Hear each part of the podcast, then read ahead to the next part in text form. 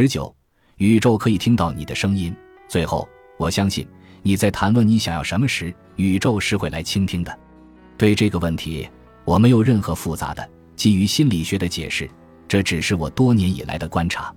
我始终认为，只要我说出的东西和我潜意识里的欲望不一致，那什么事情都不会发生，就好像我只是站着一动不动一样。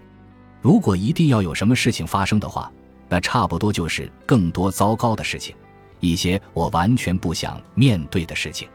吸引力法则通常认为宇宙是听不见细节的。如果你总是说我不想变穷，宇宙听到的就只有穷。如果你全神贯注于你想要的东西，比如我想变得富有，他听到的就是富有。然后宇宙会传递相应的东西给你。尽管我找不到任何科学研究来支持这种信念的魔力，但是积极心理学是支持它的。我相信，我不想变穷的想法只会产生消极的情绪和匮乏感，而用积极的方式表达，说出我想变得富有，会让你保持一种更加积极的心态。你想的是事情可能会变成什么样子，而不是你不想事情变成什么样子。不论你信不信宇宙的力量。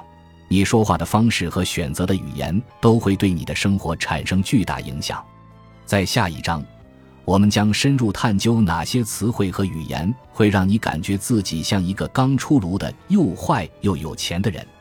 练习在这一章的结尾，我希望你真正弄清楚你想要的，写下你想要的，并马上大声告诉别人。你是在对自己许下承诺，所以我希望你可以做以下事情。